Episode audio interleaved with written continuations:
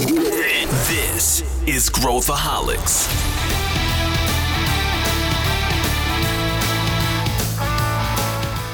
Olá, aqui é Pedro Weingärtner, eu sou o CEO da Ace Ventures e esse é Growthaholics, o podcast para quem adora inovação e empreendedorismo. Se você curte e acompanha o Growthaholics, não deixe de avaliar o podcast com cinco estrelas na plataforma de áudio que você utiliza. Isso ajuda mais gente a encontrar nosso conteúdo.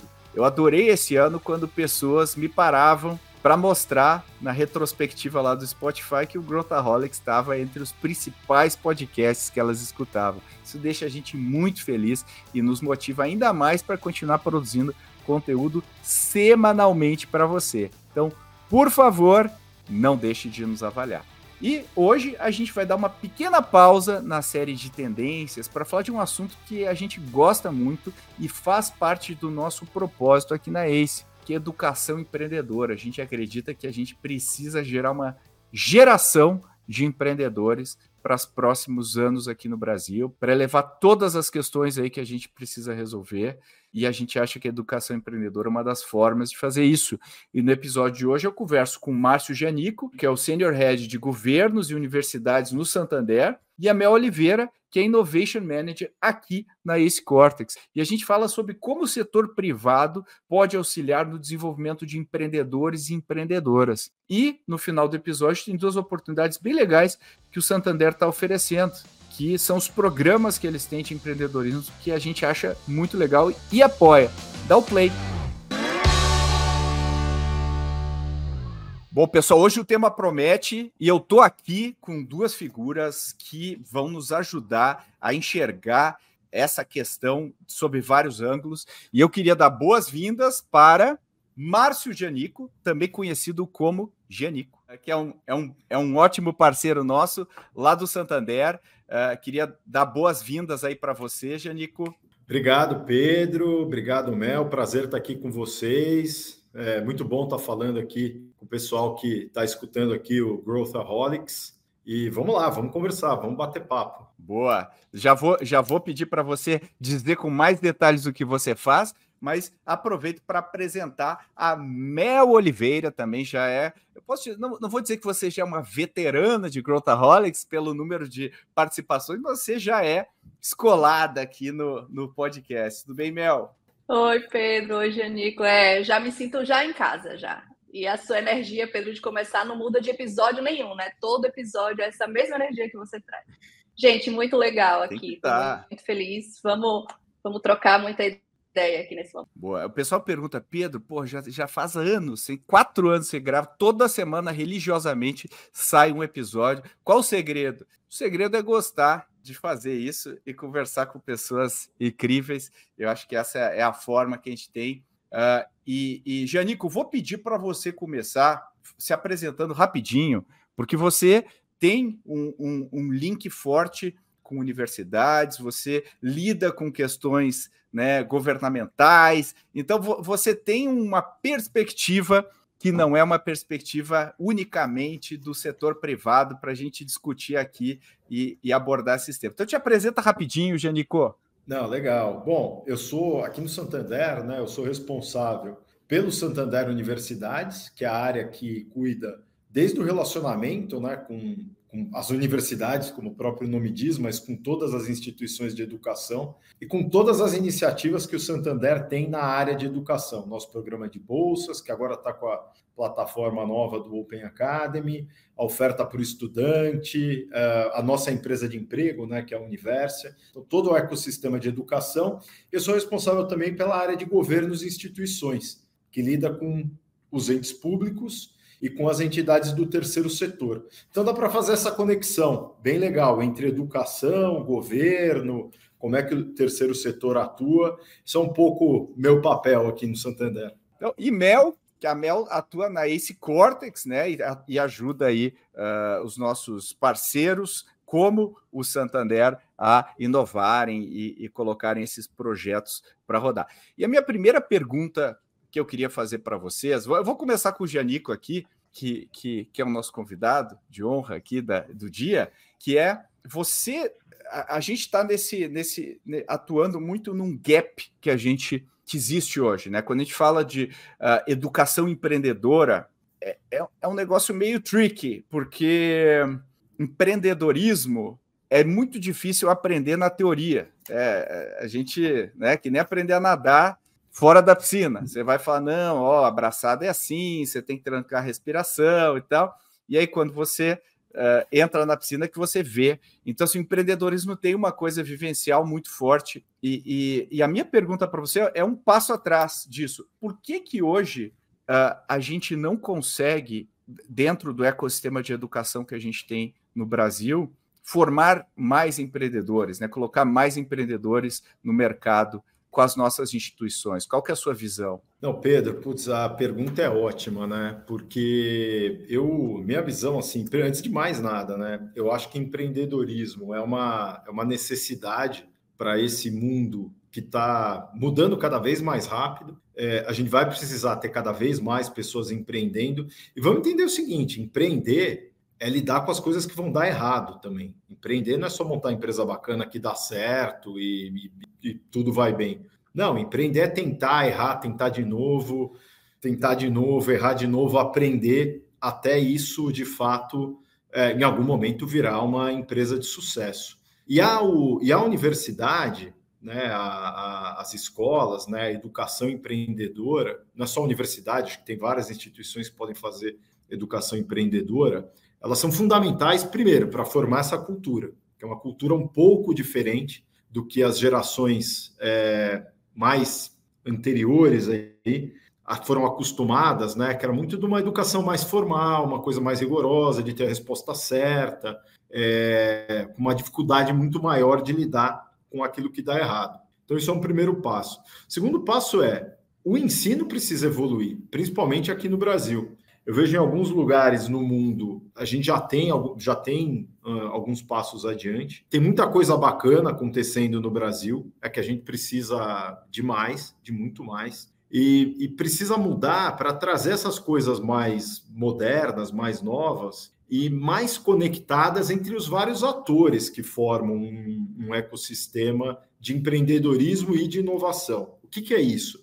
É conectar a universidade, com as empresas, uh, com iniciativas do terceiro setor, eventualmente com iniciativas de governos, porque o empreendedorismo ele precisa de apoio. Então, esse apoio ele vai vir dessa colaboração entre as várias partes, trazendo uh, as empresas com os problemas reais do dia a dia que precisam resolver, a universidade, as escolas, enfim, as instituições é, com o ensino formal, a tecnologia, as instituições do terceiro setor espalhando, e os governos também espalhando isso pelo Brasil como um todo, para a gente começar a formar essa cultura empreendedora e acelerar isso no Brasil. Está acontecendo, mas tem que acontecer mais e mais rápido. É, eu, eu concordo com você, eu acho que uh, não é tão simples né, é, é, é, impulsionar esse tipo de educação. E, e Mel, a gente tem, dentro da, Ace Cortex, a gente tem aí estudado e trabalhado há muitos anos com inovação aberta. E quando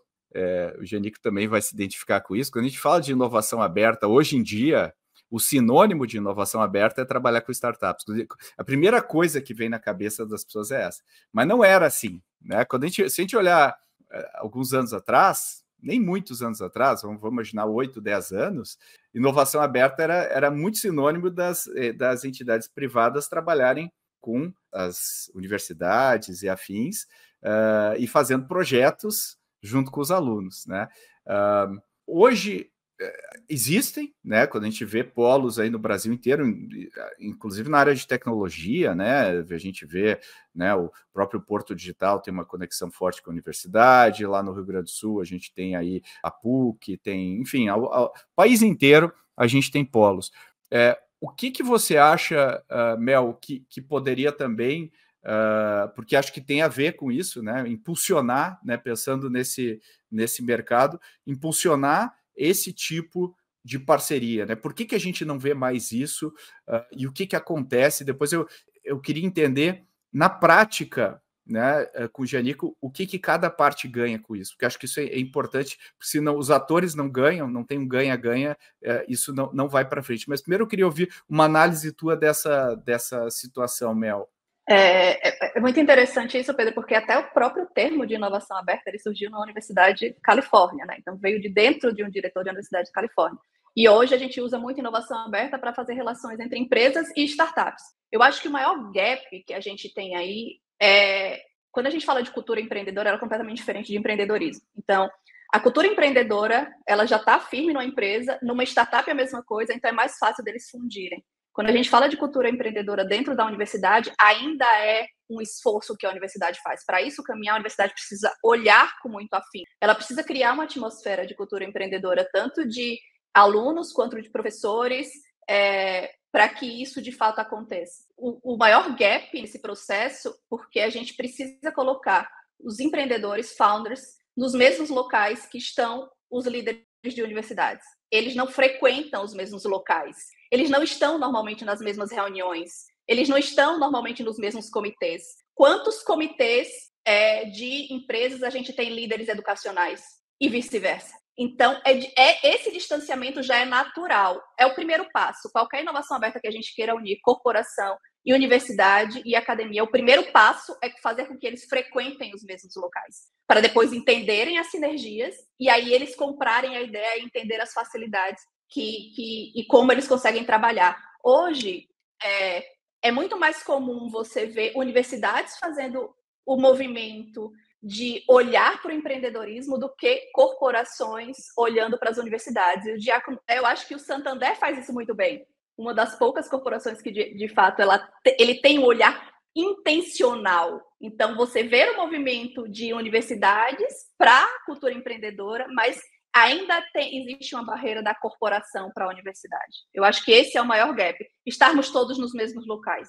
É, posso pegar uns ganchinhos aqui, porque acho que saiu tanta coisa legal. É, é, primeiro, assim, por, uma coincidência, eu tive na terça-feira lá no Porto Digital, né? É, é uma iniciativa assim maravilhosa. Eu acho que é espetacular aquilo que está sendo feito, porque o, o Porto Digital, que é uma instituição do terceiro setor, no fundo, né, é, tem lá várias empresas que recebem né, no embarque digital, que é um, como se fosse uma residência é, para alunos que vêm da escola pública e com parcerias com as universidades né, ali da região, estão sendo formados em programação. Uma iniciativa que está dando muito certo, muito certo. E, e aí é, eu vejo, eu faço conexão aqui com o que a Mel trouxe, que é a pura realidade. Existe um distanciamento ainda muito grande entre, muitas vezes, a, a, a liderança, tanto na organização quanto na universidade, que são muitas vezes aquelas grandes cabeças pensantes, né? pessoas que têm uma bagagem muito grande, muito conteúdo, que poderiam dar uma contribuição enorme para quem está é, buscando uh, conhecimento, buscando empreender, testar novas ideias, mas as pessoas não estão no mesmo ambiente. E aí uh, a gente tem as duas coisas, né? A gente tem a educação empreendedora, como é que a gente forma as pessoas para que elas tenham o conhecimento necessário para empreender da forma correta, fazendo as experiências corretas, e a cultura empreendedora. Cultura empreendedora é, é um desafio enorme, porque em corporações grandes, né, como é o nosso caso aqui no Santander, é uma transformação que a gente tem que fazer. É, a gente não é, uma, a gente não é uma, uma, empresa que começou dois, três anos atrás com 10 pessoas e que já nasceu numa cultura empreendedora. Não, a gente está transformando a organização uma organização de mais de 50 mil pessoas, para uma cultura empreendedora. E aí que eu acho, e agradeço aí né, o reconhecimento que você fez, eu acho que ter, criar essa proximidade, né, de a gente traz a universidade aqui para dentro, a gente traz os parceiros né, que trabalham com, com inovação, com cultura de inovação, como a própria ACE, que é um grande parceiro nosso, a gente traz aqui para dentro. A gente traz outras empresas, além do, do próprio Santander, aqui para dentro. E a gente quer fazer essa mistura. E a gente quer usar os nossos programas né, para apoiar o empreendedorismo, mas trazendo esse conceito de derrubar as barreiras, de começar a trazer as pessoas para perto. Lá no Porto Digital, eu conheci um, um, empreende, um empreendedor, o Daniel, que está montando uma aceleradora de startups para as startups da comunidade, das comunidades do Recife. Isso é genial, é genial. Então, pô, já está conectado com a gente aqui. a gente precisa criar conexões. Essa cultura empreendedora, ela vem das conexões. E claro, a gente precisa formar também pessoas para o empreendedorismo. Não pode ter barreira, a gente tem que começar a quebrar as paredes. O, o, Janico, explorando esse ponto, né? Que acho que isso as, muitas vezes a gente pensa é, de onde parte o interesse de uma corporação. Vou pegar o caso de vocês, né, do Santander. De onde parte o interesse do Santander para fomentar esse tipo de coisa? A gente está falando aqui, isso aqui, pô, isso aqui é bom para employer branding. A gente se associa a esse tema, a gente traz um nível de talentos que a gente precisa para oxigenar a organização. Não, isso aqui de repente tem uma oportunidade de negócio aqui e tal. Uh, ou vem de uma de uma intenção mais de fomento, né? Uma coisa mais uh, com, uma, com uma linha ESG não, estou fomentando isso aqui porque a gente acredita e tudo mais. E, e, e se você puder é, falar em cima, não é o primeiro ano, né? não é o segundo ano, vocês trabalham fazendo iterações há muitos anos. E o que, que você aprendeu que funciona e o que não funciona nessa jornada? Acho que isso é, é legal também a gente compartilhar aqui. Pedro, assim, ótima pergunta, né? Porque essa é uma história de 27 anos aqui no Grupo Santander. E, obviamente, ela foi mudando ao longo do tempo. E o formato né, que a gente tem hoje, com as nossas iniciativas do Santander Universidades, do Santander X, né, que é a nossa plataforma de, de empreendedorismo, né, de, de startups, de scale-ups, que vocês na ACE conhecem super bem, é, tiveram uma trajetória para chegar na configuração atual.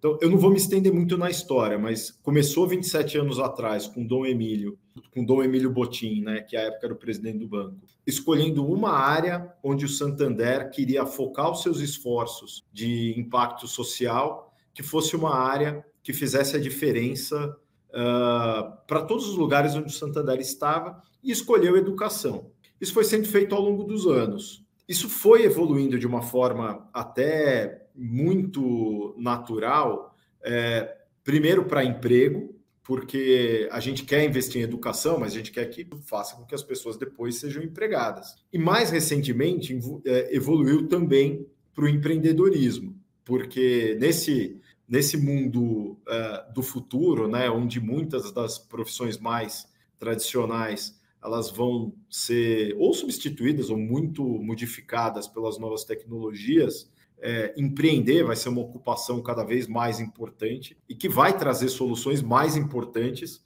para as nossas empresas e para o nosso dia a dia. E ganhou também mais recentemente essa pegada ESG. Então, é, não é que não é que nasceu ESG, é, nasceu sim com uma vocação de como a gente pode, né, como uma empresa grande que tem uma atividade importante, devolver um pouco para a sociedade. Quando nem se falava em ESG, 27 anos atrás, isso não existia. É, foi ganhando uma outra cara, foi evoluindo da educação para o emprego, para o empreendedorismo, é, e hoje tem muito essa, essa. A gente fala que são os nossos três E's, né? Educação, emprego empreendedorismo, para gerar o impacto uh, social, coordenado com a agenda ISD do banco. E o que funciona de verdade, acho que de todos os, os aprendizados, é que a gente pode fazer algumas coisas legais sozinho, mas quando a gente traz os parceiros, a gente conecta, conecta a universidade, a gente conecta com as empresas que trabalham em inovação aberta, a gente conecta com outras empresas, a gente vai trazendo, vai conecta com o terceiro setor, com governos. Esse investimento que o Santander faz, ele exponencializa. Então, eu acho que esse é o maior aprendizado. Essa não é mais uma agenda de ninguém sozinho. Isso é uma agenda de juntar forças em prol de um objetivo que deveria ser um objetivo de todo mundo. Eu, eu achei muito legal e, e eu tenho certeza que a Mel vai, vai construir em cima dessa, dessa questão, que é Uh, que eu, eu, acho que o ponto-chave que você falou, Janico, é, é essa de, de, atuar em rede e não ter essa, essa, essa coisa tão patrimonialista, né? Do, esse é o meu programa. É, é, não, não, é, eu tenho uma, eu tenho um propósito aqui, eu tenho uma, eu tenho uma missão aqui. Quanto mais gente eu conseguir uh, conectar para avançar esse propósito, mais rápido a gente vai conseguir chegar lá. Mas esse não é o mindset, né, Mel, que a gente é, costuma ver. Por que, que a gente muitas vezes tem dificuldade para fazer essa costura e eu, eu, eu iria mais longe, né? É, às vezes a gente faz uma parceria meio que daquele estilo passa lá em casa, né? E não uma parceria que realmente tem uh, algo programático entre as partes, que a gente vai entregar isso aqui, você vai fazer isso. É, é, como fazer isso dar certo quando a gente está falando de inovação aberta, de, de, de, de, todos esses conceitos aí que o Janico trouxe? É, tem, tem uma pesquisa da, da Scortex que saiu esse ano que mostra que a maioria dos respondentes eles começaram a trabalhar com inovação aberta de dois a cinco anos para cá. Isso é muito novo. Está todo mundo aprendendo como de fato faz. E tem muita gente que está fazendo para fazer barulho, que no final não sabe o que fazer com aquilo ali. Eu acho que, Pedro, eu acho que é um amadurecimento do mercado. Eu costumo dizer que o mercado peneira.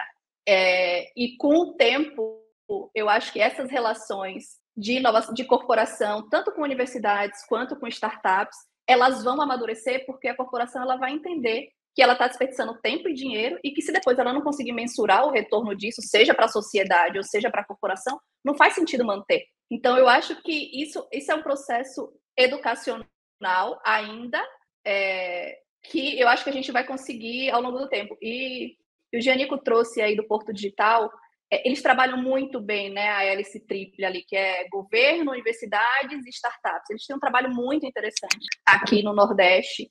Eu acho que é o que a gente ainda tem atores extremamente distantes, mas é, eu acho que a corporação, para mim hoje, ela é, eu acho que ela é a hélice mais forte de todas, porque ela tem entre todos os três, eu acho que ela tem, ela, ela consegue ser o pilar que de fato consegue unir governo e universidade mais fácil. Então, se a gente tem uma corporação com uma equipe que de fato olha para isso, que é estratégico da empresa, Pedro, eu acho que ao longo do tempo isso vai acabar virando natural.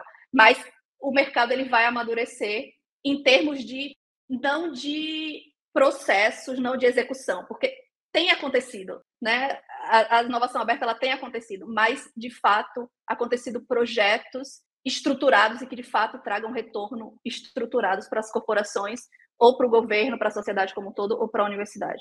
É, é, te ouvindo aqui, né, e, e, ouvindo o Janico, tem essa questão da, acho que, da articulação, da conexão. Uh, e eu, é uma pergunta para vocês dois, começar aqui pelo Janico. Como que você monta um time, Janico, com esse perfil, que consegue fazer essa... que Não adianta pegar alguém lá e falar, ó, oh, agora amigão, amigona, você agora é, é. Não, onde, como que eu, como que eu encontro essas pessoas e como que eu monto um time para conseguir fazer esse link aí que a, que a Mel comentou, né? Que acho que é, é um, é, é um grande pulo do gato, imagino eu. Olha, Pedro, essa, essa é a grande pergunta, né?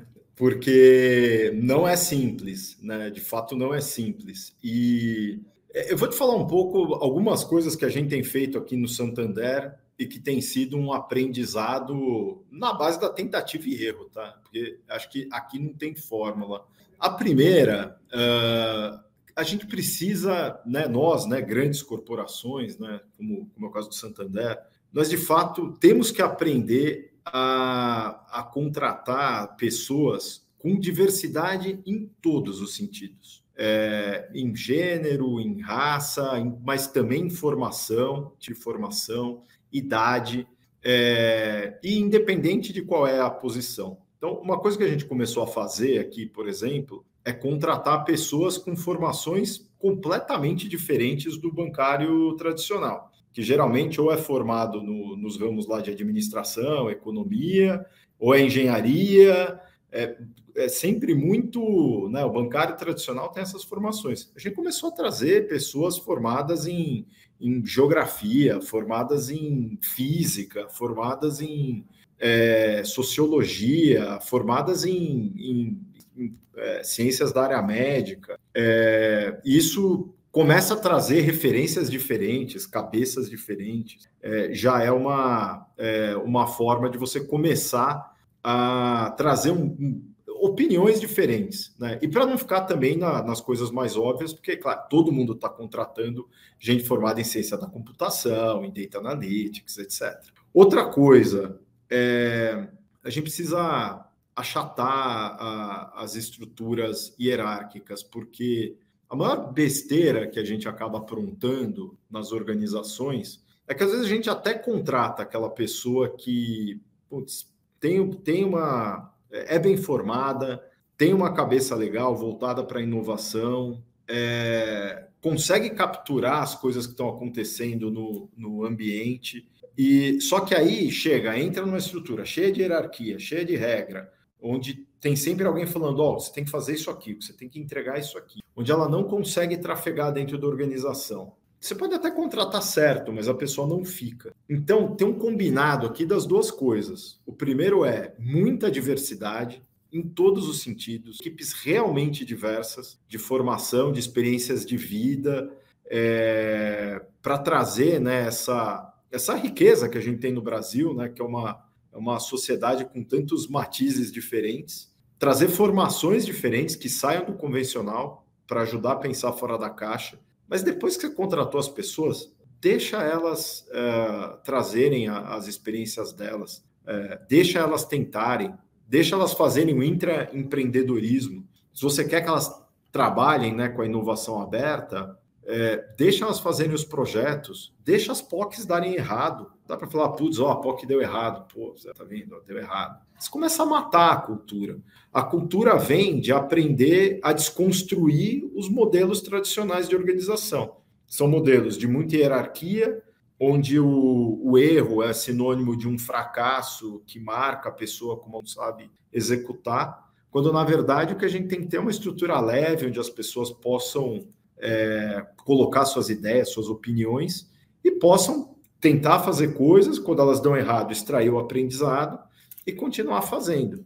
Sem isso, você não consegue montar a equipe. Você vai sempre achar que está montando a equipe errado, quando na verdade você está liderando errado. É, se eu puder complementar, Pedro, é muito o que, que o Genico trouxe aqui. Eu acho que a corporação ela tem um papel fundamental de contratação, mas eu acho que ela também pode ser um ator fundamental no desenvolvimento desses alunos já na universidade. Então, por exemplo, a Amazon, é, muitos dos profissionais da Amazon é, fora do Brasil, eles têm vêm de universidades específicas, a faculdade, a Universidade de Michigan, por exemplo, que a Amazon ela investe na universidade, ela traz programas de incubação, ela patrocina laboratórios e ela sabe que os profissionais que vão sair de lá estarão aptos para trabalhar na empresa. Ela leva cases, ela leva problemas da própria Amazon para dentro da universidade para que esses alunos desenvolvam soluções e muitos desses aluminais eles vão para a Amazon, por exemplo. Então, acho que a corporação ela também tem um papel de formação e ela consegue unir a dor de uma corporação, levar para dentro da universidade fazer com que os alunos trabalhem com a realidade de mercado, se desenvolvam para que a própria corporação se beneficie disso, tanto de ideias, de soluções de problemas, quanto de profissionais muito mais capacitados para a realidade que a empresa precisa. E, e sabe, Mel, isso é uma nova fase que eu estou querendo entrar aqui no Santander, né? Fazer essa conexão, principalmente com algumas empresas que a gente tem aqui no grupo, né? Como a First, que é a nossa empresa de tecnologia, ou a Tools, que é a nossa empresa que faz todo o back-office de processamento do banco, que é muito intensiva, né? Em inovação e tecnologia, e começar com as parcerias, né? Com, com tanto com as universidades, mas também com é, todo, todo tipo de parceiro que pode dar é, formação e certificação é, em conhecimentos que são importantes para esse profissional e já fazer essa essa dualidade, né, de é, ou ter o, essa pessoa, ao mesmo tempo que ela está aprendendo, ela já está tendo alguma vivência de trabalho aqui no grupo, ou da gente levar projetos para fazer essa, é, mais ou menos como funciona a residência lá do embarque digital no, no digital. Então, é, esse tipo de iniciativa é muito legal e você já começa a identificar quem são as pessoas para trazer para a corporação. Mas, de novo, não adianta trazer e depois falar assim: ah, beleza, agora está aqui o script, agora você segue o script aqui, que dá dois meses a pessoa vai embora. É isso aí, você cria atrito, né? E, e eu, eu, gostei disso que a Abel uh, trouxe, né, de um case internacional, e eu estou imaginando que você, Jane, deve fazer um monte de benchmark também e conhecer várias realidades aí ao redor do mundo. A Mel também gosta de estudar é, e, e, eu gosto de falar assim, às vezes para a gente saber se a gente está indo bem ou está indo mal, a gente tem que pegar quem está fazendo isso no alto nível de excelência, para daí a gente conseguir entender é, que eu tenho ainda passos para dar nessa direção. O, o, que, que você traz, Janico, de exemplos legal que te encanta, que, que você fala, pô, esses caras fazem muito bem, que a gente consegue trazer, ou que te inspirou? Depois eu passo para a Mel aqui dar alguns exemplos também. Não, legal. O, bom, a gente é uma, o Santander Universidades é uma iniciativa global, né? Então a gente tem essa, essa unidade do banco uh, em, todo, em todos os países onde o Santander está. É, e, e, e, aí tem um ponto, né? Embora a gente vê essa, esse interesse pelo empreendedorismo, ele é muito comum em todos os países. O estudante, é, mais ou menos um terço dos estudantes em qualquer lugar do mundo, ele quer empreender. Então essa é, essa necessidade ela tá lá, né? E essa essa vontade de fazer tá lá e tá aqui no Brasil. Então isso eu vejo é bastante comum. É, eu vejo nos Estados Unidos, né? As, uh, as universidades americanas já têm uma tradição grande em, em estimular uh, a, essa, essa formação para inovação, para empreendedorismo. É, e o que eu acho que eles fazem, é claro que eles tiveram essa capacidade de criar né, as marcas de uma maneira muito forte. Mas se você pega um caso, por exemplo, como a, a Singularity, é, eles conseguem se posicionar como uh, uma coisa que é quase aspiracional. Assim, vem aqui porque aqui é o lugar onde a gente atrai as melhores mentes que querem vir pensar o, os rumos do de para onde a humanidade vai. É um negócio quase assim de um posicionamento é, transcendental. E fazem isso de uma maneira que é, que é menos formal, é mais aquele, aquele formato é, da interação, da provocação, do teste. E eu acho isso muito bacana. Na Europa, né, a gente tem muita coisa legal lá na, nas universidades da, da Espanha. A gente tem uma parceria muito grande no Santander com a Universidade de Salamanca, que acho que faz um, um trabalho é, bacana de formação, cria bons empreendedores. É um formato um pouco mais formal, mas que funciona também.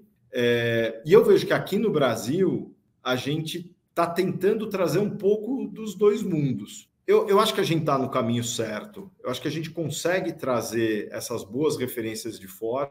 O brasileiro é um povo empreendedor. É, o, que a gente tá, o que a gente precisa, dado que a gente é um país muito grande, é ter mais dessas iniciativas e levar mais essa provocação para as universidades públicas, que tem um, tem um papel historicamente muito importante mas elas têm. Uh, eu acho que elas não estão acompanhando na mesma velocidade, um pouco pelas amarras que o mundo público tem em relação ao, ao mundo privado aqui no Brasil. Isso é uma diferença importante de como as coisas funcionam aqui para como elas funcionam lá fora.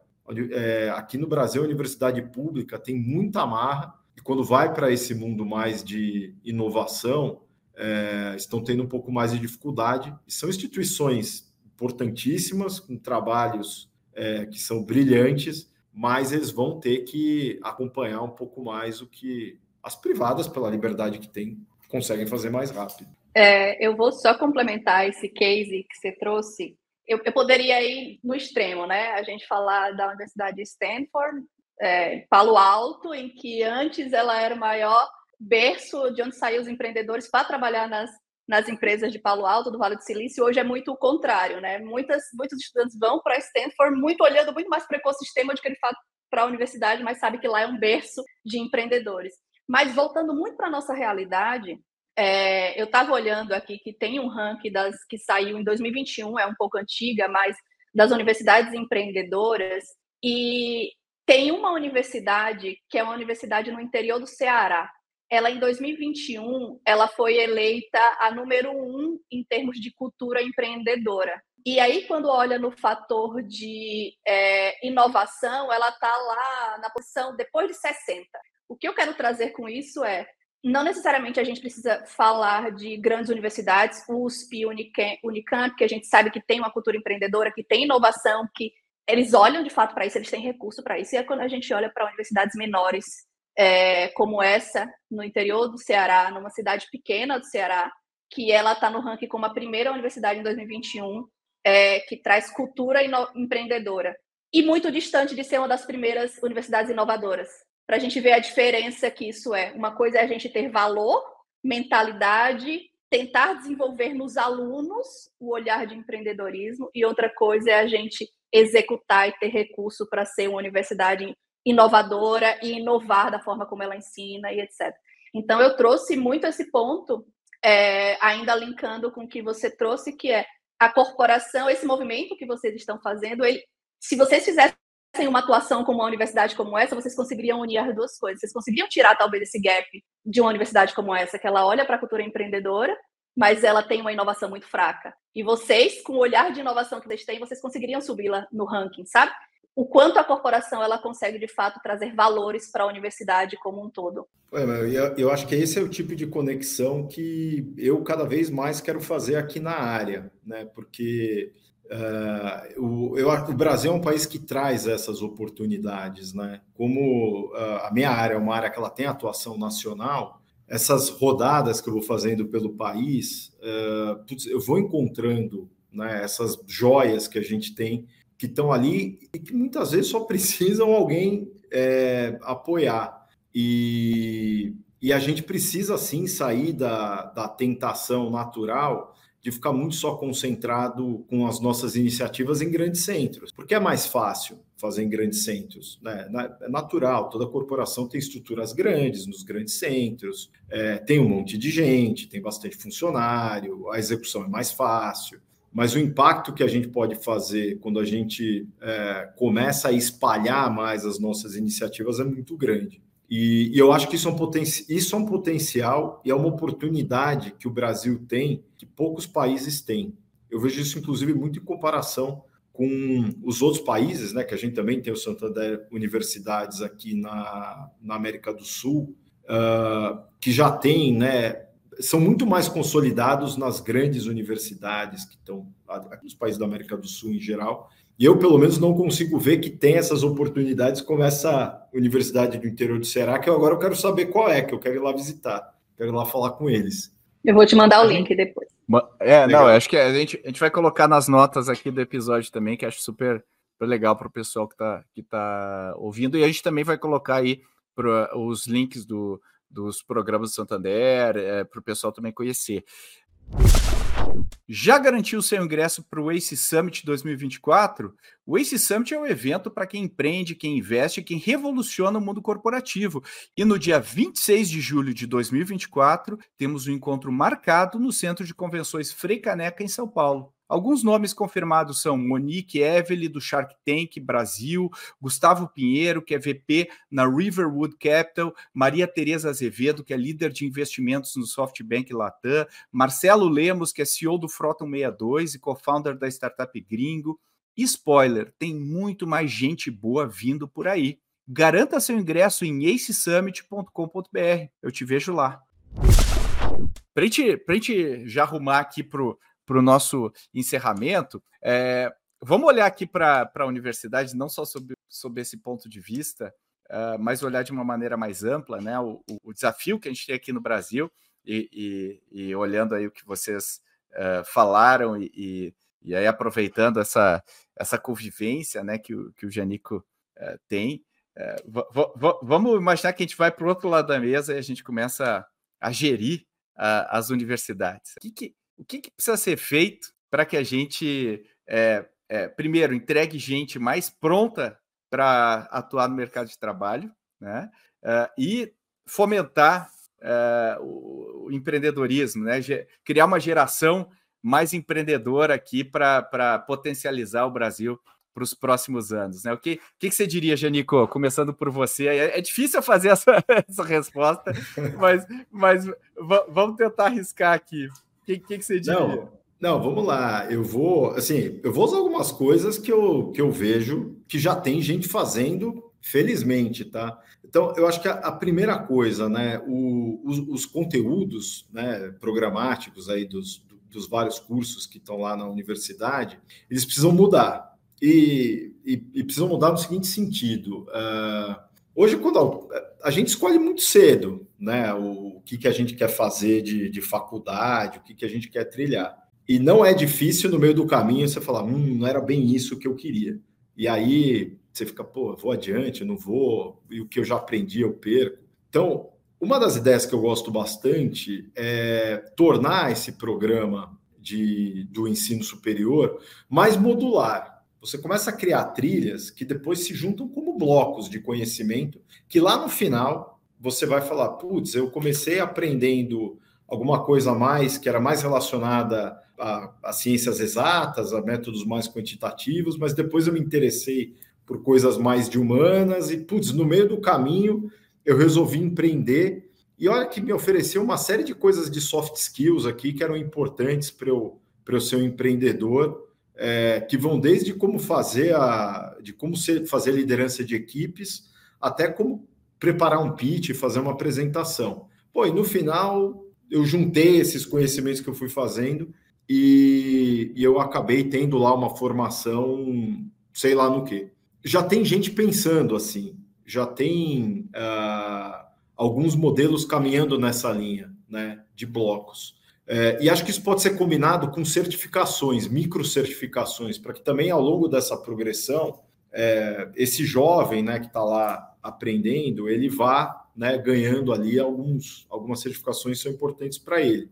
E precisa dar vivência, para você formar já a cultura empreendedora, você tem que dar essa vivência no dia a dia e é claro, tem a coisa mais óbvia, os hubs de inovação, as empresas júnior, isso está lá, isso já tem, mas tem que trazer as corporações cada vez mais para perto. E tem que ser provocativo. É, tem que falar, não, vamos fazer a parceria aqui, mas é, deixa a gente entrar aqui e te provocar um pouco. A gente vai encontrar empresas, assim como Santander, que estão dispostas a isso, que estão tem, tem, tão estruturadas ou estão querendo se estruturar para fazer essa ponte entre o que está se produzindo na universidade e o que está acontecendo na corporação. Porque a gente precisa incorporar essas tecnologias novas, a gente precisa incorporar o conhecimento novo. Está tudo mudando muito rápido. Daqui um ano que era novidade hoje já virou obsoleto. Então, é esse casamento, né? Ele vai fazer com que a, a essa cultura vai fazer com que a cultura empreendedora já nasça é, nesse estudante desde o momento que ele entra na faculdade. Não sei se ia dar certo, mas ia tentar fazer isso aí. Talvez arrumasse umas confusões, eu talvez gosto, eu quebrasse a universidade, sei lá. mas, eu, mas eu gostei dessas micro certificações. Eu achei legal porque é uma forma também da universidade lidar com as constantes mudanças, né? Porque eu posso é, incluir uma micro certificação em qualquer momento do meu currículo. Então, pô, surgiu AI generativa no meio do curso porra, vou incluir, não preciso criar Vamos uma disciplina. Né? É, eu, eu, eu, acho que é uma forma de responder com mais agilidade ao, ao, ao, à demanda do mercado de skills. Né? Eu, eu gostei, gostei desse. E, e, até pode linkar com uma educação continuada posterior, né? onde, onde o aluno sai e continua tendo acesso a essas certificações ao longo da, da trajetória, né? É um, é um, modelo interessante. Eu não tinha é. pensado Bom, nisso. É, Aliás, esse é outro ponto, né? A gente segue estudando pro resto da vida. E hoje à noite eu tenho aula da minha pós, assim, então tem que seguir estudando. Nunca mais, nunca mais para. É, ainda nunca mais, mais hoje. Para. É. E o que, que você diria, Mel? Enquanto vocês estavam falando, eu estava aqui pensando. É, eu sou formada em propaganda, em publicidade e propaganda, e na minha época não tinha digital. Então eu me formei sem saber o que era digital. Eu fazia propaganda para o Né? Então essas micro certificações poderiam servir naquela época para chegou a internet aí faz um, módulo de, de digital ali pequenininho.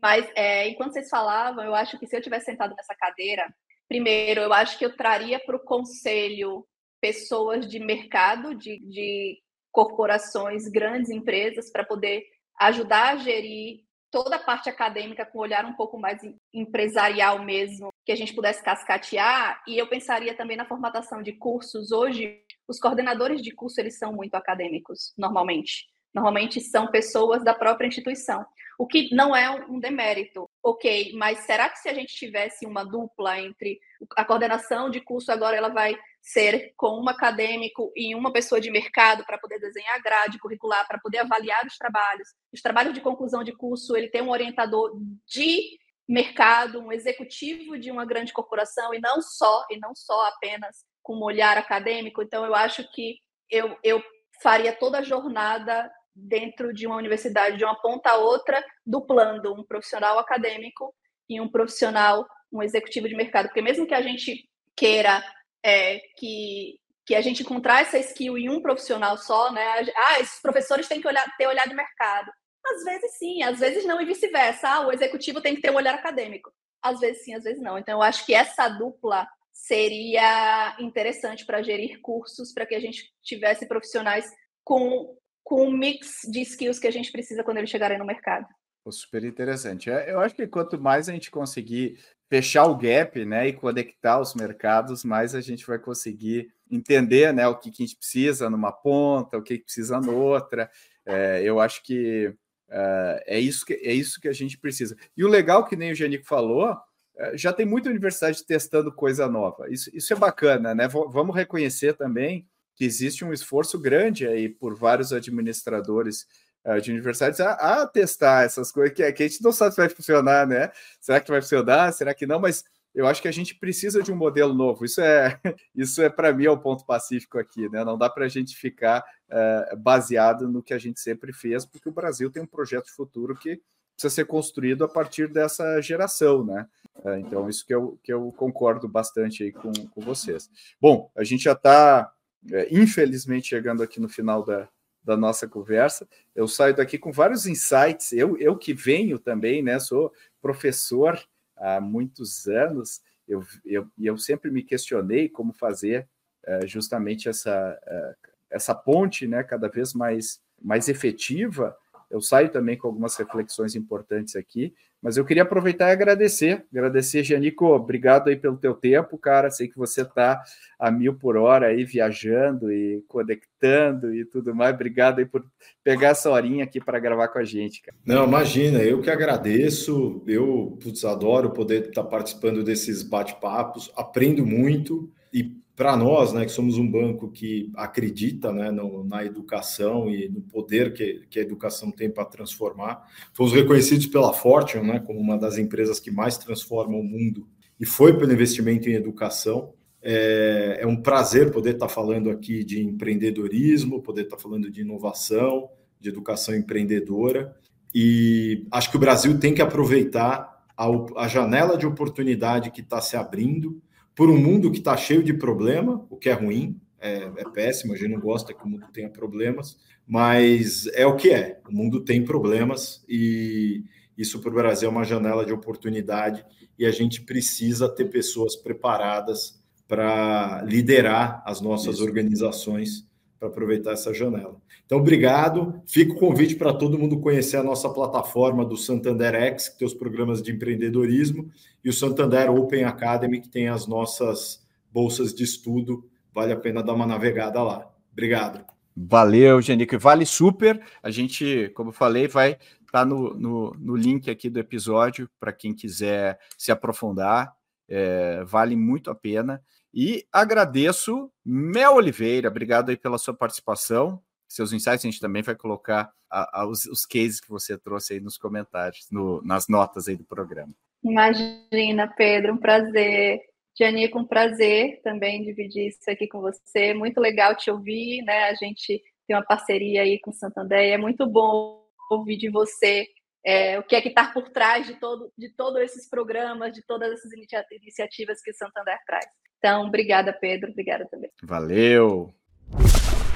E aí, gostou desse episódio? Se você curtiu, compartilhe com colegas nas redes sociais. A gente viu uh, pelas estatísticas desse ano que o canal que as pessoas mais compartilham o Growthaholics é via WhatsApp. Exatamente. Então, se você tem grupos e pessoas que você acha que podem se beneficiar do conteúdo, manda lá, que é super importante. E também te convido para conhecer os dois programas do Santander X, que estão com as inscrições abertas. Um é voltado para startups e scale-ups, e o outro é com mentorias para universitários e empreendedores. Vale a pena conferir. Os links você encontra na descrição desse episódio. E até a próxima.